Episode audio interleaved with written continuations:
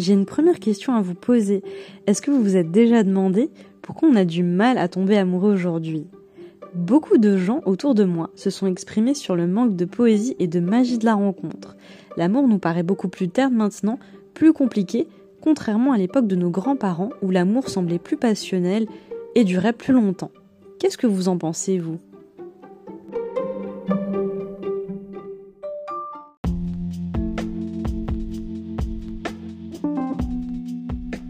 S'est passé aussi, c'est qu'en fait, à l'époque, pour rencontrer quelqu'un, c'était souvent des voisins, des gens qu'on connaissait qui habitaient à côté de nous, qui finissaient par être celui ou celle avec qui on allait finir notre vie. Il y a une étude qui a été menée par la ville de Philadelphie qui a pu identifier qu'en 1932, seulement 17% des conjoints venaient de villes différentes. Ça veut dire quoi? Ça veut dire que plus de 40% des couples se rencontraient à moins de 20 pâtés de maison et 30% à moins de 5 blocs. Est-ce que l'amour serait-elle alors une affaire de voisinage? Oui, mais pas seulement. En fait, c'est surtout qu'à l'époque, nos aïeux ne pensaient pas peser le pour et le contre d'une relation. Il fallait se mettre avec quelqu'un surtout pour l'apport de sécurité, voire même de réconfort. Et puis, il faut pouvoir obéir aux principes de sa génération. La proximité géographique et le milieu social sont, par exemple, les premiers critères de recherche. Maintenant, vous le savez, le choix amoureux ne se limite plus du tout au cercle familial ni au voisinage. Et heureusement, j'ai envie de dire les amis sont de plus en plus des portes d'entrée euh, pour rencontrer de nouvelles personnes. Elles interviennent de plus en plus dans le processus de sélection et c'est là qu'on va commencer en fait à aimer cette histoire de euh, coïncidence, de hasard et de liberté du choix. À ce moment-là, la notion de dating, elle apparaît dans le marché de la rencontre, avec les applications et les sites internet qui existent maintenant. On en a pléthore. On fait des têtes à tête et très souvent avec des inconnus, euh, des gens qu'on n'a jamais vus en vrai, qu'on a matchés sur Tinder ou Bumble, des gens qui nous ont plu physiquement et avec lesquels le feeling passe plutôt bien. Très souvent par écrit parce qu'on va pas forcément s'appeler ni s'envoyer de messages vocaux. Le lieu de rencontre est en premier lieu digitalisé et il est surtout accessible à tous. Et on voit la différence dans la vraie vie, c'est-à-dire que via une application, on peut très rapidement interagir avec quelqu'un, faire le premier pas et envoyer le même message à n'importe qui. Dans la vraie vie, il faut pouvoir établir une stratégie avant de euh, parler avec quelqu'un. Tout simplement, il faut avoir un, plan d'action quand quelqu'un vous plaît, parce que ça demande beaucoup plus euh, d'efforts, il faut se mettre à nu et c'est un risque qui est beaucoup plus conséquent. Alors les applications de rencontre, elles ont beaucoup accéléré notre processus de sélection, notre prise de décision, et, euh, et surtout la rencontre en fait. La rencontre va être accélérée. On n'a plus besoin de patienter et de savoir si une personne euh, est intéressée par nous ou pas. On n'a pas besoin de, de, de perdre 3-4 mois à, euh, à essayer d'aborder quelqu'un. Là, je caricature un peu, hein, mais c'est ce qui se passe aussi des fois dans la vraie vie. Là où, comme je le disais, on va plutôt établir un plan d'action, on va vraiment réfléchir à, plein de choses, et puis surtout, on n'est pas toujours sûr que la personne est intéressée par nous, en fait. Euh, donc on peut idéaliser quelqu'un qui au, final ne nous correspond pas. Ça arrive aussi bien sûr par écrit hein, sur les applications de rencontre, sauf que là, pour le coup, on peut beaucoup plus facilement être clair, passer à l'action et avoir ce qu'on veut euh, le plus rapidement possible. Moi, ce que je trouve marrant, c'est que ça me fait beaucoup penser aux téléréalités, en fait, les rencontres digitales. Euh, c'est comme si on vous plaçait, on va placer un homme et une femme euh, dans un restaurant. Et on va leur dire, ah, bah écoutez, vous devez parler, vous devez apprendre à vous connaître. On va voir comment ça va se passer tous les deux ensemble. C'est ce qui se passe dans les téléréalités aussi, puisque on va mettre dans une maison des gens qui ne se connaissent pas. Et puis on va avoir euh, un œil extérieur en tant que spectateur et, euh, essayer de voir si les gens euh, vont s'embrouiller ou pas, vont s'entendre ou pas. Et dans les deux cas, en fait, c'est comme si on forçait un peu les, les, interactions. Ok, donc on est passé au stade embrassé, on est passé au stade couché ensemble. Qu'est-ce qu'on va faire maintenant En fait, il y a, y a, toujours des, des cases à cocher parce qu'on ne sait plus quoi faire de la relation et qu'on veut accélérer aussi ce processus euh, pour aller à, un certain bout, mais, on ne sait pas au final c'est quoi le bout et l'issue de cette relation. Euh, et c'est pour ça aussi que des fois, ben, il y, y, a des relations qui ne se font pas, qui ne se créent pas, parce que c'est des gens qui ne sont pas faits pour être ensemble, mais parce que on s'est dit pourquoi pas, ça peut bien fonctionner, on peut bien s'entendre, allons-y. Alors je reviens sur le choix, donc on en parle beaucoup. Euh, il y a une étude qui est célèbre et qui a été menée par des psychologues sur ce qu'on appelle la surmultiplicité des choix sur nos comportements. C'est une expérience qui a été réalisée sur le choix de confiture. Alors, vous pouvez l'appliquer en fait avec tout et n'importe quoi, mais, mais c'est vraiment véridique. Euh, on est dans un supermarché et il y a deux échantillons gratuits qui sont placés qui sont proposés aux clients. Un premier panel de 6 confitures et l'autre de 24. À première vue, les gens sont à 60% attirés par le panel le plus large, donc qui propose le plus de choix. Mais lorsqu'il va s'agir de sortir son porte-monnaie et de payer, en fait, les gens vont plutôt être réfractaires et vont euh, aller plutôt sur le panel avec le moins de confiture. Donc celui, on va en trouver 6 uniquement. Ce qui se passe, c'est que votre attention, elle est éparpillée. Plus vous avez du choix, et plus ça devient difficile de prendre une décision. Et c'est exactement ce qui se passe lors du choix d'un partenaire amoureux, car on est beaucoup plus facilement insatisfait. On va vous proposer beaucoup de personnes différentes, beaucoup de profils différents, euh, sauf que vous, vous, pouvez toujours vous dire, il y a mieux ailleurs. Donc on va commencer à, multiplier les conversations, à échanger avec plusieurs personnes différentes.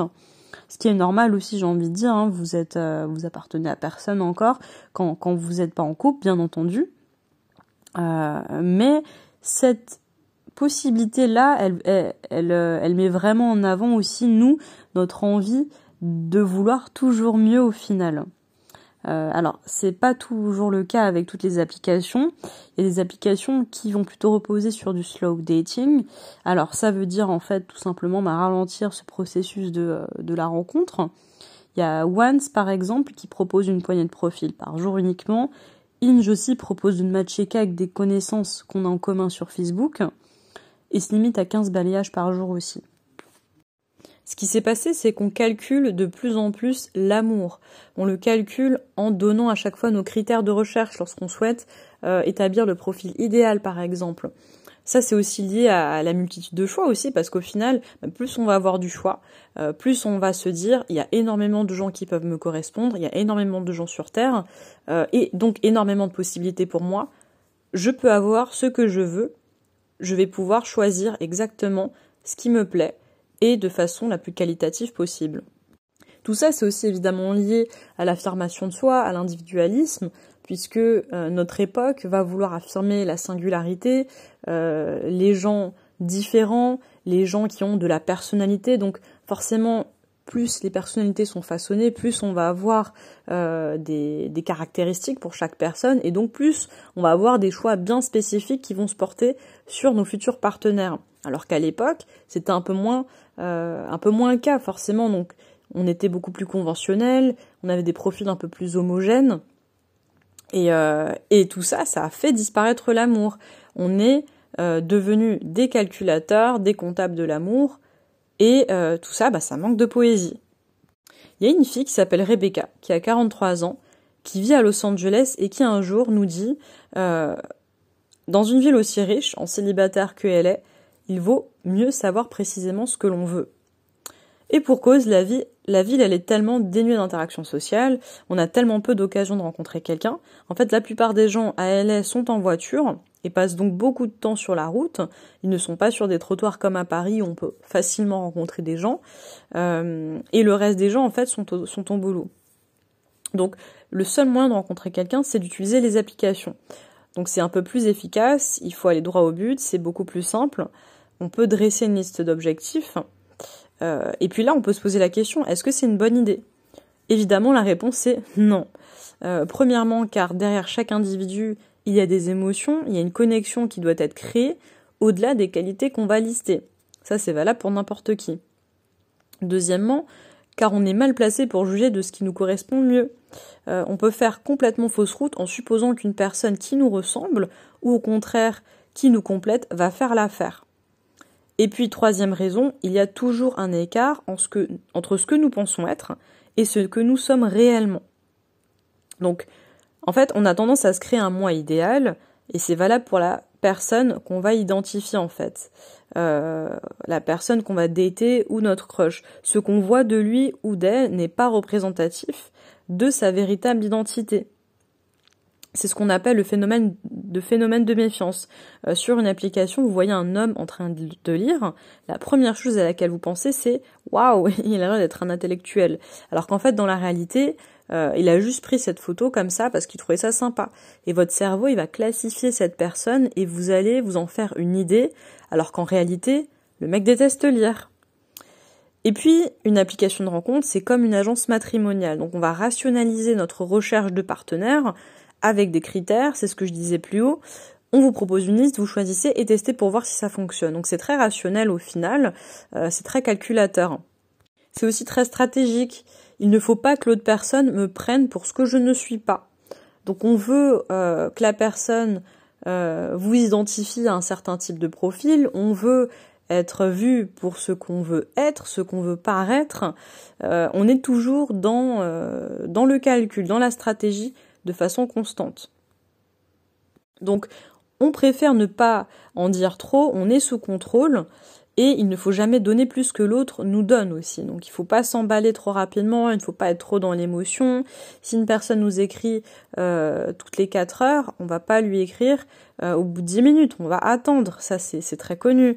Euh, alors qu'avant les parents réfléchissaient pour nous lorsqu'on était sur le point de, rencontrer quelqu'un et de se marier en fait. Toute cette partie-là, on n'avait pas à, se poser de questions. Là, euh, toute la rationalité, euh, elle repose sur nos épaules en fait. Le choix du partenaire de A à Z repose sur nos épaules. Donc on doit décortiquer, on doit analyser et être sûr de faire le bon choix. Malheureusement, le choix et les critères nous ont conduit à attendre beaucoup de l'autre et à être déçus. Donc plus on y pense et moins on y arrive. Bon alors, est-ce que vous aussi vous pensez que maintenant c'est trop difficile de faire des vraies rencontres? Pour info, c'est une phrase que j'ai souvent entendue dans la bouche de mes amis célibataires et en recherche. C'est trop dur de rencontrer quelqu'un dans la vraie vie. J'ai beau sortir, je rencontre personne. Bla bla bla bla bla bla. J'ai dû m'inscrire sur un site de rencontre. Franchement, j'aime pas ça, mais je l'ai quand même fait. c'est quand même quelque chose d'hyper courant. Je sais pas si vous vous êtes reconnu là-dedans, euh, mais en tout cas, moi et mes amis, si, c'est complètement ça. Alors, est-ce qu'on est vraiment obligé de s'inscrire sur une application? Est-ce que c'est vraiment l'étape obligatoire maintenant pour rencontrer quelqu'un, surtout dans une période où c'est un peu compliqué les interactions sociales? Bon, je vous rassure, même hors Covid, c'était déjà compliqué. Pourtant, c'est intéressant parce qu'en fait, les, occasions ne manquent pas, surtout dans des grandes villes. Euh, on a quand même énormément de lieux pour sortir, euh, les gens se rencontrent dans des contextes festifs. D'ailleurs, c'est là où euh, plus d'un tiers des couples vont se former. Ensuite, ça va être au bureau. Et puis ensuite, via les applications de rencontre. Donc ça vient comme en troisième lieu, sauf que les applications de rencontre, il y a quand même seulement plus d'un Français sur quatre euh, donc qui, qui, inscrit, mais il y en a seulement 11% qui forment un couple. Donc c'est quand même très éphémère. Vous imaginez, euh, les applications de rencontre arrivent en troisième lieu, mais seulement 11% des gens euh, vont former un couple via une application de rencontre. C'est quand même un taux qui est super bas. Pourquoi? Parce que généralement, une rencontre née sous le sceau de l'Internet finit généralement en rencontre d'un soir, surtout à Paris. Donc c'est très très éphémère, les applications de rencontre, euh, et c'est pour ça que ça a toujours cette réputation-là, on va pas se mentir. Avant, la rencontre a été beaucoup plus sérieuse, euh, à l'ancienne en fait, vraiment à l'époque. On avait moins de choix, comme je disais, et tout le monde avait plus ou moins la même conception de l'amour. Pour la petite anecdote, c'est en 1885 que contient le premier journal avec des annonces matrimoniales. Moi, je m'en rappelle encore toujours. Euh, il y a ce fameux pape qu'on recevait nous euh, en Alsace avec ces petites euh, annonces. Donc, il y avait Jacqueline ou, Michel qui cherchait, je sais pas, un homme grand qui, qui a un bon métier, une femme qui sait faire le ménage, voilà. c'était quelque chose de, de, de très, de très formel en fait au final. Et puis aussi, on vient aux rencontres de voisinage, on a le bal, les discothèques, euh, les échanges via caramel, etc., etc. Donc, pour ceux qui ont connu cette époque, ça a très euh, euh, très lentement évolué au final, puisqu'Internet n'était pas encore ici, mais les rencontres se faisaient beaucoup plus à l'extérieur. Alors que maintenant, la rencontre en ligne s'est largement développée. Alors, ce n'est pas que le digital qui a changé nos rencontres, bien entendu, mais c'est aussi cette période en fait dans notre notre âge entre 18 et 30 ans c'est une période où on va aimer prendre du temps pour tester, pour se tromper, pour changer d'avis et vivre de nouvelles expériences. Donc c'est très très commun euh, sur cette, cette tranche d'âge en fait. Vous avez 12 ans pour vivre les nouveautés et vous renouveler, tout simplement. Autre élément, il y a une grande différence entre trouver un partenaire et un conjoint. Alors, c'est quelque chose qui a énormément évolué avant. On voulait quelqu'un on veut, avoir un conjoint en fait. On veut pas juste un partenaire. Il y a un renouvellement du coup de l'espace amoureux euh, qui va être beaucoup plus fréquent. Et on tend aussi à des contextes de rencontres beaucoup plus fermés. Euh, là, on est plutôt sur un cercle privé fermé en fait.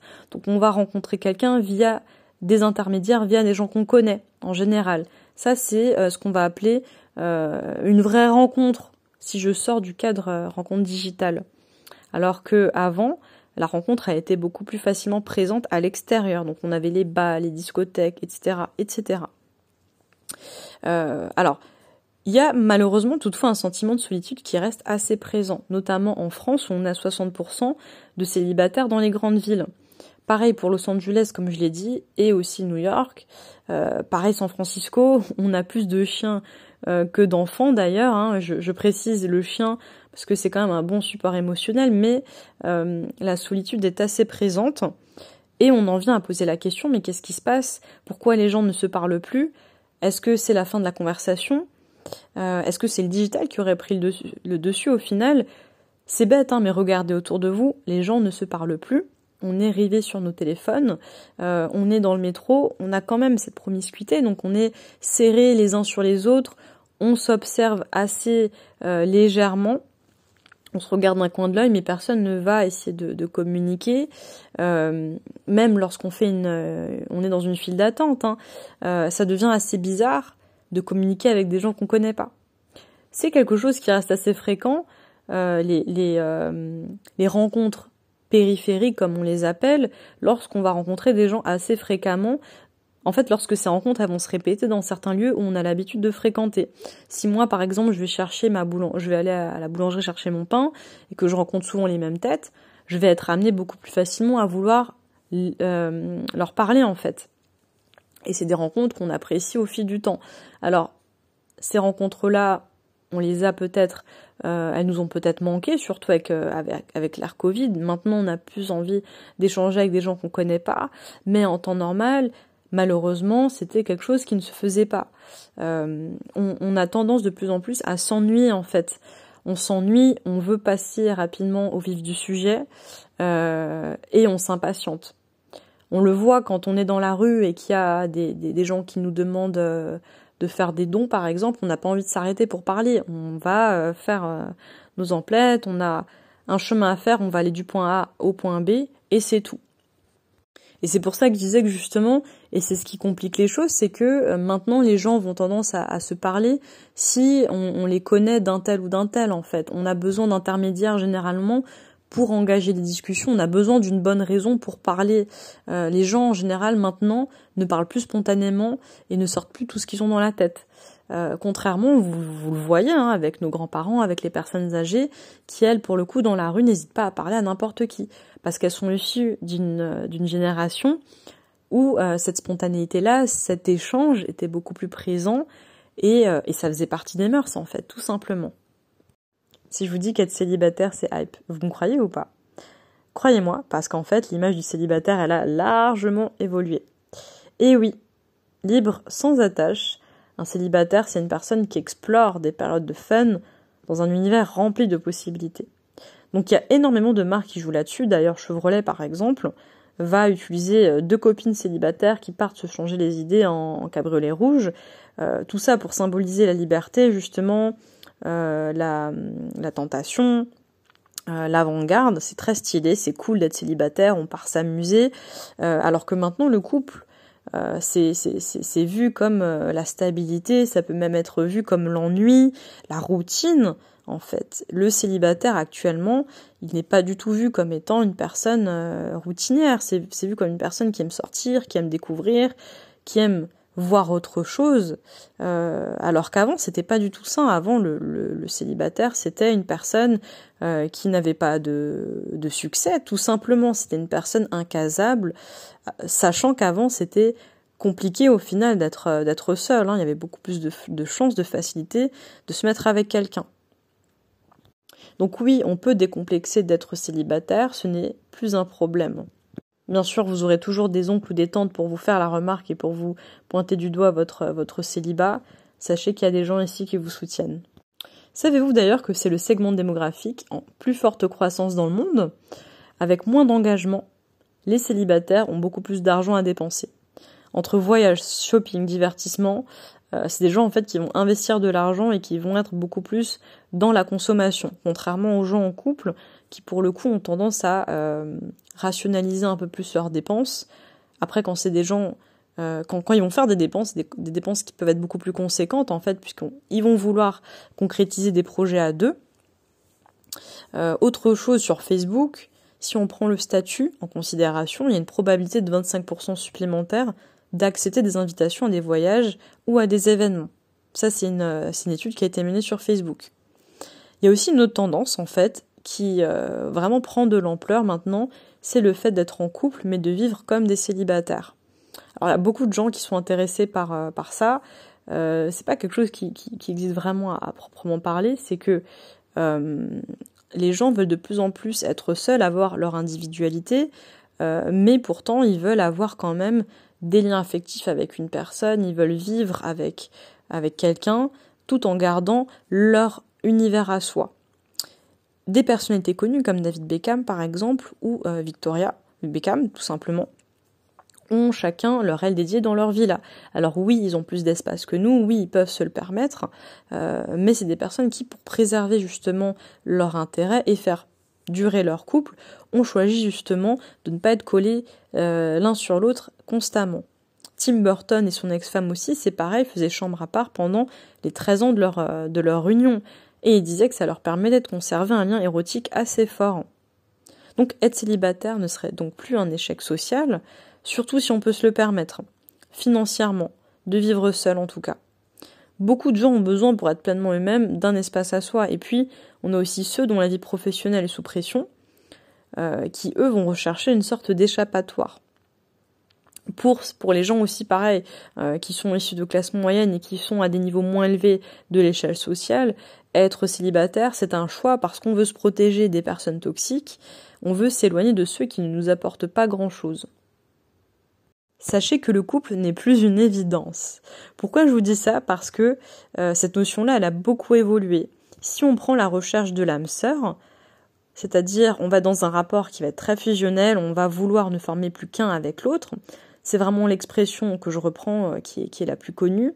Euh, ce besoin-là, il a bien évolué. Maintenant, les gens vont vouloir juste trouver leur partenaire et former un duo. On veut un couple à la Beyoncé et Jay-Z, on veut un power couple, euh, on veut des, couple goals aussi. C'est-à-dire qu'on va vraiment mettre chaque personne au centre du couple en fait. Chaque individu dans le couple va pouvoir être, être tout aussi important que l'autre. Ce qui n'était pas le cas avant puisqu'avant l'homme était majoritairement le seul à devoir mener la barque et à prendre des décisions dans le couple. Et maintenant, les gens veulent pouvoir s'élever mutuellement, en fait. Euh, chacun veut vivre son amour en toute indépendance, on veut avoir un niveau de CSP++, atteindre des objectifs en commun, et euh, tout devient très mutuel, en fait. C'est euh, vraiment l'existence de chaque individu dans le couple. Autre élément, cette recherche de nos dramas aussi, on la voit assez fréquemment sur les applications de rencontres. On ne veut pas avoir de bagage émotionnel avec nous et on tient de plus en plus à préserver nos propres intérêts et notre individualité au détriment de l'autre. Euh, c'est aussi ça en fait qui va créer vraiment la, difficulté dans, dans la sélection de quelqu'un. Hein. Ça va encore plus euh, étoffer le choix de, chacun de nous. Et, euh, et c'est ce que je disais aussi dès le départ, c'est que tout le monde n'a pas la même conception de l'amour. Ça commence déjà par ça. Hein. Il y a des gens qui vont chercher une relation sérieuse, d'autres qui vont euh, vouloir juste s'amuser. Donc déjà à partir de là, on va créer un peu plus de, euh, de filtres et apporter de plus en plus des choix très très précis. C'est aussi pour cette raison qu'on entend parler de plus en plus du ghosting. On a tous été déjà ghostés à un moment ou à un autre dans notre vie. 70% des jeunes de 18 à 33 ans d'ailleurs l'affirment, avoir tous été ghostés à un moment ou à un autre. Mais ça c'est une vraie tendance, hein. c'est une tendance qui en dit beaucoup sur notre volonté à donner à l'autre, euh, à faire des efforts, à donner de nous et euh, bah, à se montrer présent en fait pour une, pour une personne euh, dont on n'est pas sûr qu'elle va nous apporter quelque chose en retour.